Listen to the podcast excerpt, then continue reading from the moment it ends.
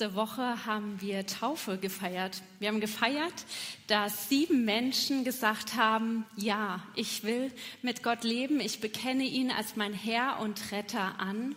Ich bin frei, ich bin Gottes Kind, bin frei gekauft von der Schuld. Und das ist was wunder, wunderschönes, sowohl emotional ein Freudenfest als auch rational. Das Schönste, was man eigentlich machen kann. Aber irgendwann kommt ja der Alltag. Und ich hoffe, ich nehme jetzt nicht alle Euphorie. Aber es ist ja irgendwann so, dass ähm, andere Dinge auf einmal wieder mehr Gewicht bekommen. Dass die Freiheit, die man erlebt hat, auf einmal weggeschoben wird, weil andere Dinge so viel mehr Gewicht bekommen. Ich kann mich noch gut daran erinnern, ähm, als ich so erkannt und begriffen habe, dass ich Gottes Kind bin und dass Gott alles für mich getan hat. Es gibt ja keine andere Religion, wo Gott alles tut, damit man in Gemeinschaft mit ihm leben kann. Und das war so was wunder wunderschönes und ich wollte diesem Gott immer nachfolgen. Aber irgendwann kamen dann so Leitsituationen in mein Leben und äh, um mich herum entstand gerade so eine Gruppierung. Und aus dieser Gruppierung haben mir Leute gesagt, ja, Madeleine, vielleicht glaubst du nicht genug. Und deswegen passiert dir das, was dir passiert. Und ich habe angefangen zu zweifeln, habe gezweifelt an dem, was ich glaube, an dem, was ich festhalte und habe gedacht, okay, ich muss mehr machen, ich muss mich irgendwie anstrengen. Und es reicht nicht, dass ich sage, Jesus Christus ist äh, mein Herr, er hat mir vergeben, sondern ich muss da noch was dazu tun. Und das hat mich gefangen genommen. Ich weiß nicht, ob ihr so Dinge kennt, die euch gefangen nehmen, die sagen, das ist nicht genug, was du machst, du musst noch mehr tun. Oder vielleicht auch andere Dinge, die dich gefangen nehmen.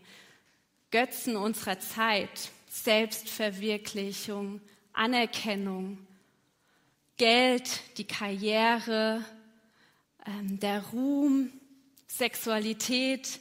All das sind ja Dinge, die uns gefangen nehmen können, die ein höheres Gewicht bekommen. Und wir lesen ja gerade den Galaterbrief und die Galater standen ja vielleicht vor einem ähnlichen Problem. Ähm, und zwar waren das Heiden gewesen, also Menschen, die vorher von Gott des Israels gar nichts kannten, wussten, sondern viel mehr Götzen angebetet haben wie Apollos und Zeus. Dann kam Paulus und hat von Jesus erzählt und die Menschen haben sich bekehrt, haben gesagt, ja, Jesus Christus ist unser Herr. Aber dann ist etwas passiert. Paulus schreibt in Galater 4, Vers 17 bis 19, was ist eigentlich los? Ihr wart damals so glücklich, als ihr Jesus für euren Herrn anerkannt habt. Und jetzt ist all die Freude weg. Was ist da passiert? Es war damals so gewesen, dass äh, eine Gruppierung in die Gemeinde reingekommen sind, äh, die nannten sich Judaisten. Und diese Judaisten, die haben gesagt, ja, das mit Jesus Christus, das ist ja schön und gut, aber ihr müsst euch auch beschneiden, damit ihr Gottes Kinder seid. Ihr müsst die Festtage richtig halten, damit ihr Kinder Gottes seid und so weiter und so fort. Und in diese Situation schreibt Paulus. Und ich lese mal Galater 4, die Verse 1 bis 11. dort steht, meine Notizen, da steht, ich sage aber, solange der Erbe unmündig ist, unterscheidet er sich in nichts von einem Sklaven, obwohl er Herr über alles ist, sondern er ist unter Vormündern und Verwaltern bis zu der vom Vater festgesetzten Frist. So waren auch wir, als wir Unmündige waren, unter die Elemente der Welt versklavt. Als aber die Fülle der Zeit kam, sandte Gott seinen Sohn, geboren von einer Frau, geboren unter dem Gesetz, damit er die loskaufte, die unter dem Gesetz waren, damit wir die Sohnschaft empfingen. Weil ihr aber Söhne seid, sandte Gott den Geist seines Sohnes in unsere Herzen, der da ruft, aber Vater. Also bist du nicht mehr Sklave, sondern Sohn. Wenn aber Sohn, so auch Erbe durch Gott. Damals jedoch, als ihr Gott nicht kanntet, dientet ihr denen, die von Natur nicht Götter sind. Jetzt aber habt ihr Gott erkannt. Vielmehr seid ihr von Gott erkannt worden. Wie wendet ihr euch wieder zu den schwachen und armseligen Elementen zurück, denen ihr wieder von Natur dienen wollt? Ihr beobachtet Tage und Monate und bestimmte Zeiten und Jahre. Ich fürchte um euch, ob ich nicht etwa vergeblich an euch gearbeitet habe. So viel mal der Text. Es lohnt sich da ein bisschen näher reinzuschauen. Ähm, also es ging ja letzte Woche in Galater 3 darum, dass wir Gottes Kinder sind, dass wir vor ihm wertvoll sind, egal ob wir Manager sind oder arbeitssuchend, egal ob wir Student sind oder 80 Jahre alt, wir sind vor ihm wertvoll. Wir sind Gottes Kinder. Und hier setzt Paulus an und sagt, ich sage aber, und jetzt fängt er an, ein Beispiel zu erzählen. Das war ein ganz, ganz ja, normales Beispiel aus dem Alltag. Und zwar geht es hier um den Erbe. Und der Erbe ist unmündig. Und deswegen ist er auch wie der Sklave gleich, obwohl er eigentlich Herr über alles ist. Weil es da Leute gibt, die über ihn bestimmen. Das sind die Vormünder, also diejenigen, die um sein Wohl besorgt sind, und die Verwalter. Und der Vater setzt da eine bestimmte Frist, bis er dann frei ist, also volljährig, würden wir sagen, um sein Erbe zu haben. Soweit mal dieses Beispiel. Ähm, das Beispiel benutzt jetzt Paulus, um etwas deutlich zu machen. Er sagt, wir waren auch unmündig und wir waren versklavt. Also wir waren zwar Erben, Kinder Gottes, aber wir waren versklavt. Und das war der Fall einmal dadurch, dass wir gedacht haben, äh, wir müssten andere Götter anbeten. So war das ja bei den Heiden gewesen, Apollos und Zeus. Ich habe schon gesagt, diese Götter waren das, was uns versklavt hat. Oder die äh, Juden, die praktisch Gesetz um Gesetz hinzugefügt haben und sich dadurch versklaven haben lassen ähm, und praktisch ja das, was außerhalb von Jesus Christus gewesen ist, als ähm, ihre Götter angesehen haben. Ich lese vielleicht mal dazu zur Erklärung noch eine andere Bibelstelle und die steht in Kolosser 2, Vers 8. Dort sagt nämlich Paulus ähnliches. Nehmt euch vor denen in Acht, die euch mit einer leeren, trügerischen Philosophie einfangen wollen, mit Anschauungen rein menschlichen Ursprungs, bei denen sich alles um die Elemente dreht, die in dieser Welt herrschen und nicht um Christus. Also es gibt doch andere Dinge, die uns versklaven können. Es gibt ja andere Dinge, die ähm, uns unfrei machen andere Philosophien, andere Anschauungen. Ich weiß nicht, was das äh, bei dir ist. Ich weiß nicht, was dich versklavt, was dich sozusagen unmündig macht, unfrei macht. Sei es die Selbstverwirklichung, sei es Anerkennung, sei es Karriere, sei es Ruhm, sei es den Partner zu finden, der dich allein nur glücklich macht. Sei es die Lügen, die in deinem Kopf sind. All das können ja Dinge sein, die unter einer geistlichen Macht stehen, die nichts mit Jesus Christus zu tun haben und die uns unfrei machen. Und so war es bei den Galatern auch.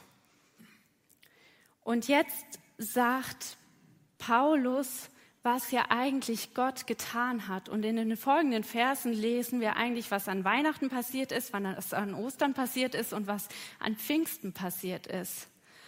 Also Gott hat nämlich eingegriffen. Als aber die Fülle der Zeit kam, sandte Gott seinen Sohn. Und das war der Wendepunkt der Geschichte. Nämlich Jesus Christus ist auf diese Welt gekommen. Er war vor allem, lesen wir in ähm, Philippa, er war vor allem, kam in diese Welt, geboren von einer Frau unter dem Gesetz. Also das heißt, er wurde als Jude geboren, der unterstand dem Gesetz. Und das hatte ein Ziel, nämlich, dass wir Kinder Gottes werden. Und damit er uns loskauft, die unter dem Gesetz waren. Jetzt müssen wir mal ganz kurz nochmal auf dieses Gesetz eingehen. Das Gesetz ist ja eigentlich was Gutes, also das, was wir in den ersten Büchern Mose lesen. Das Gesetz ist ja was Gutes. Das haben wir vor einigen Wochen auch gelesen oder gehört. Ähm, da war, hatten wir die Predigt über Psalm 1. Aber warum versklavt uns denn eigentlich jetzt das Gesetz? Versklavt uns dadurch, dass es uns aufzeigt, dass wir schuldig sind. Und wir stehen unter dieser Schuld, weil es uns zeigt, dass wir in der Gottesferne sind. Und deshalb musste Jesus kommen in diese Welt und uns freisprechen von dieser Schuld. Und er hat das Gesetz erfüllt, das lesen wir in Matthäus 5, Vers 17, so dass wir Kinder Gottes sind. Und das hat Gott nicht getan, weil er das musste oder so, sondern weil er es wollte. Und jetzt sagt Paulus weiter, weil ihr aber Söhne seid, sandte Gott den Geist seines Sohnes in unsere Herzen, der da ruft, aber Vater. Weil ihr aber Söhne seid, das ist Fakt, das steht, wir sind Kinder Gottes. Und da können wir nicht dran rütteln. Und deshalb, jetzt wird es Pfingsten, sandte Gott seinen Geist und der sagt uns, dass wir Papa zu Gott sagen können. Also Abba ist aramäisch und ist etwas, was die Persönlichkeit so anzeigt, dass wir in einem ganz persönlichen Bezug zu unserem Vater stehen. Das ist nicht, dass wir irgendwie ähm, ja eine Distanz haben, sondern wir können ganz frei sagen, Papa. Und das ist das, was wir auch in unseren Liedern immer wieder singen, so wie wir Gott, zu Gott beten. Und dessen dürfen wir uns immer wieder bewusst sein. Wir haben seinen Heiligen Geist. Und deshalb können wir sagen, Gott Vater. So viel mal das, was alles Gott getan hat. Also er hat seinen Sohn gesandt, er hat uns freigekauft von unserer Schuld, er hat, äh, der Sohn, also Jesus Christus, hat das Gesetz erfüllt, damit wir frei sind. Und er hat uns seinen Geist gegeben. Und daran dürfen wir festhalten. Und jetzt wird Paulus sogar persönlich, indem er auf einmal vom Plural in den Singular wechselt, nämlich sagt, daran zeigt sich, dass du kein Sklave mehr bist, sondern ein Sohn. Wenn du aber ein Sohn bist, bist du auch ein Erbe. Gott selbst hat dich dazu bestimmt. Und das ist was Wunderbares und wir haben es ja eben auch gesungen. Wir sind auf die Perspektive Ewigkeit angelegt und das ist uns sicher. Und wir sind keine Sklaven mehr. Wir müssen nicht irgendwas dazu tun. Wir müssen nicht irgendetwas halten. Nämlich das war das Problem der Galater. Ähm, da steht weiter in Vers 8, damals jedoch, als ihr Gott nicht kanntet, diente er denen, die von Natur nicht Götter sind, also damals äh, Zeus und Apollos, lesen wir in Apostelgeschichte 14. Jetzt aber habt ihr Gott erkannt, also ihr habt Gott kennengelernt, ihr habt ihn als auch in Gott bezeugt. Oder aus Gottes Perspektive gesagt, vielmehr seid ihr von Gott erkannt worden und jetzt wendet ihr euch wieder zu schwachen und armseligen Elementen zurück, denen ihr von neuem dienen wollt. Wie könnt ihr euch jetzt wieder versklaven lassen? Ihr beobachtet Tage und Monate und bestimmte Zeiten und Jahre. Und es war so, dass praktisch die Galater diese jüdischen Feste wieder gefeiert haben und sich daran festgebunden haben, sie müssten das jetzt tun, um Gottes Kind zu sein. Das heißt, sie müssen noch irgendwas leisten, um Gottes Kinder zu sein. Und das kreidet Paulus an, weil er sagt, das ist nicht das, was es bedeutet, Gottes Kind zu sein. Mach dich nicht wieder als Sklave, versklav dich nicht. Und er drückt seine Sorge so aus, indem er sagt, ich fürchte um euch, ob ich nicht etwa vergeblich an euch gearbeitet habe. Also er ist in richtig, richtig enormer Sorge, weil er sieht, dass die Galater sich wieder versklaven also unter eine Fremdherrschaft stellen. Und ich möchte ganz kurz mit uns noch mal zwei andere Bibelverse vorlesen, und zwar in Römer 8, Vers 15. Da steht, denn der Geist, den ihr empfangen habt, macht euch nicht zu Sklaven, so dass ihr von neuem in Angst und Furcht leben müsstet. Er hat euch zu Söhnen und Töchter gemacht, und durch ihn rufen wir, wenn wir beten, aber Vater. Wenn wir aber Kinder sind, sind wir auch Erben, Erben Gottes und Miterben mit Christus. Dazu gehört allerdings, dass auch wir jetzt mit ihm leiden, dann werden wir auch an seiner Herrlichkeit teilhaben. Es ist ja so, es ist Fakt, wir sind Gottes Kinder und wir haben seinen Geist und er bezeugt es aber es kann immer noch Situationen geben, in denen wir uns ja unterstellen unter anderen Sachen. Damals, als ich gedacht habe, ich müsste mehr glauben, ich müsste noch irgendwie mehr was leisten, war ich gefangen in diesem Gedanken und es hat mich distanziert. Ich dachte irgendwie, Gott hätte mich verlassen, weil ich nicht genügend glaube. Aber das ist ja nicht so. Also das sagt ja Gott gar nicht. Wir haben seinen Geist und daran dürfen wir uns festhalten. Und als ich das begriffen habe, wieder neu, das war so schön, weil ich wusste, Gott ist mein Vater und er will nichts mehr, als dass ich in einer Beziehung zu ihm lebe. Und das ist ein Geschenk, das wir haben. Und das will er egal unter was wir uns versklaven lassen. Ich meine, es kann ja zurückgehen, indem wir uns versklaven lassen durch Alkohol, was Macht auf uns hat, durch die Selbstverwirklichung. Ich meine, soziale Medien, da sehen wir es ja kontinuierlich, was Macht auf uns hat. Oder ähm, der Ruhm, die Karriereleiter, ich musste sagen, ich habe in den letzten Wochen mich so sehr damit beschäftigt, was in meinem Umfeld gerade passiert, dass jeder gerade dabei ist, so sein eigenes aufzubauen, hier noch eine Homepage von sich zu haben und da noch ein Visitenkärtchen auszuteilen. Und es kann einen gefangen nehmen. Ist ja nichts Schlimmes dabei, wenn man irgendwie ähm, was Gutes hat, ein gutes Geschäft, aber es kann uns gefangen nehmen, indem wir dem mehr dienen, indem wir uns von dem gefangen lassen. Und es kann aber auch sein, dass wir auf die andere Seite rutschen und sagen, es reicht nicht, dass Jesus für mich gestorben ist. Ich muss irgendetwas noch tun.